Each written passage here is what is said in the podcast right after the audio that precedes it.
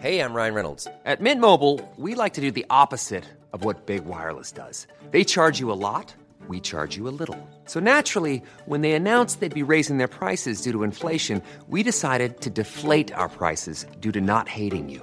That's right. We're cutting the price of Mint Unlimited from $30 a month to just $15 a month. Give it a try at mintmobile.com slash switch. $45 upfront for three months plus taxes and fees. Promo rate for new customers for limited time. Unlimited more than 40 gigabytes per month. Slows. Full terms at mintmobile.com. Eu sou Mário Persona e essas são as respostas que eu dei aos que me perguntaram sobre a Bíblia. Você escreveu perguntando o que eu achei do livro Deixados para Trás. Bom, eu tinha uns pontos, não sei de que programa de pontos aí, que estava para terminar, estava né, para vencer, e aí eu troquei os pontos por esse livro, uh, Deixados para Trás, que era o primeiro da série, porque parece que tem, vieram outros depois, mas ah, sinceramente eu não consegui terminar de ler o livro. Além de ser um livro com uma narrativa muito lenta, mas isso não seria o problema, o problema maior. O autor, ele parte de um princípio falso, de um pressuposto falso. Ele parte do pressuposto de que alguém que tenha escutado a verdade e foi deixado para trás, por não ter crido na verdade, poderia se converter depois do arrebatamento. Hum.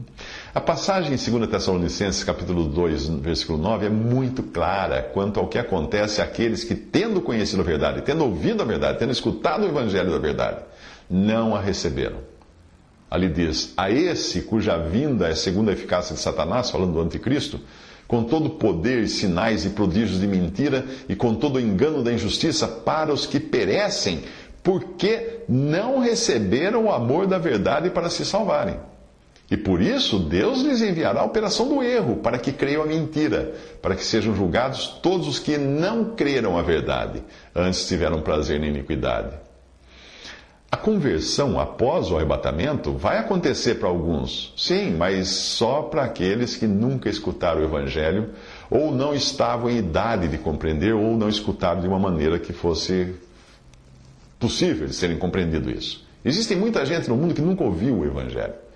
Ouviu falar de religião, ouviu falar de igreja, ouviu falar de muita coisa, mas nunca, nunca escutou o evangelho puro da salvação pela graça de Deus. Uma vez, umas, duas senhoras me pararam para conversar, eram de uma seita chamada Testemunho de Jeová, que prega a salvação pelas obras, principalmente pela, pelo pertencer à seita. Né? Essa é a condição para você ser salvo. E uma delas era uma senhora bem velhinha, a outra era, já era mais escolada na, na doutrina da Testemunha de Jeová. E eu comecei a pregar o evangelho para elas. Elas queriam falar para mim, a mais escolada, queriam falar, queria falar para mim das doutrinas. Eu não deixei ela falar, porque não tinha nenhum interesse em escutar aqueles erros. Mas como elas tinham parado para conversar, eu comecei a falar do evangelho. Falei da graça, da salvação por Cristo, porque Ele morreu na cruz, nos substituindo na cruz, levando os nossos pecados. Você acredita uma coisa? Quando eu terminei de falar, a mais velha, a velhinha que estava do lado, que é aquela que parecia que não, não tinha sido ainda completamente doutrinada nas heresias daquela organização, estava com lágrimas escorrendo dos seus olhos. Ela falou assim: Moço, eu nunca escutei isso antes. Percebe? Era uma pessoa que nunca tinha escutado, escutado o Evangelho. Estava numa organização que abre a Bíblia, lê a Bíblia, estuda a Bíblia, faz um. Mas não tem o Evangelho da graça de Deus. Não tem o Evangelho da graça de Deus. Porém, portanto, depois da, do arrebatamento, sim, pessoas serão salvas. Sim, pessoas crerão, na verdade, mas a, apenas aquelas que não escutaram antes, não rejeitaram antes. Já o livro Deixados para Trás, ele sugere que é possível você escutar o Evangelho, deixar para crer depois do arrebatamento da igreja, para depois se converter. Não. Grande surpresa você vai ter. Esse livro é um veneno. Essa doutrina desse deixados para trás é um veneno. Porque faz a pessoa acreditar nessa mentira. De que depois pode ter tempo. Ah, eu vou, vou levar a vininha agora. Ah, teve arrebatamento, tá bom. Então agora, ah, não tem problema, vou sofrer um pouquinho, mas eu vou. Ah, ah, ah, ah. De qualquer maneira, a história do livro Deixados para Trás não é nem um pouco original. Eu me lembro de ter lido um livrinho na década de 70 que eu comprei, acho que numa banca. Acho que era um daqueles livros de bolso, de um autor brasileiro que também contava a história de um repórter fazendo uma cobertura do arrebatamento. E se não me engano, o título era Jesus Voltou Esta Noite, ou alguma coisa assim. O grande problema de livros desse tipo é que eles tentam aplicar literalmente os símbolos do Apocalipse. Ou então eles eh, tentam tornar a profecia como sendo o foco da atenção. Quando na verdade Jesus é o espírito da profecia. É Jesus que deve ser o foco da atenção. Evidentemente, existem pessoas que acabam se convertendo até por meio desses livros e filmes, como deixados para trás, mas isso não significa que nós devemos fechar os olhos para os desvios que esses livros e histórias cometem.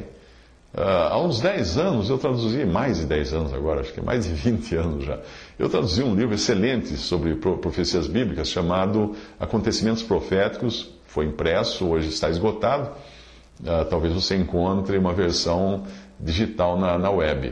Uh, esse autor também escreveu A Vinda de Cristo.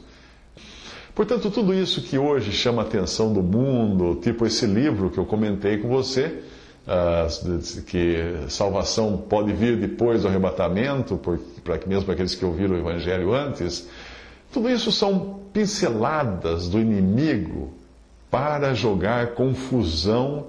E se você não estiver bem firmado na palavra de Deus, você vai, vai entrar nessas conversas seja nas, nas manifestações espirituais das igrejas por aí, seja nas pregações que levam a pessoa a valorizar o ego, a, exaltar o ego das pessoas, seja em verdade mescladas com mentiras, como é o caso do, desse arrebatamento desse livro. Não o arrebatamento, que o arrebatamento é uma verdade, é bíblico. Mas esse livro pega uma verdade do arrebatamento, mescla com um veneno de mentira e pronto. Aí você tem comida envenenada que não vai fazer qualquer bem para você. Visite respondi.com.br.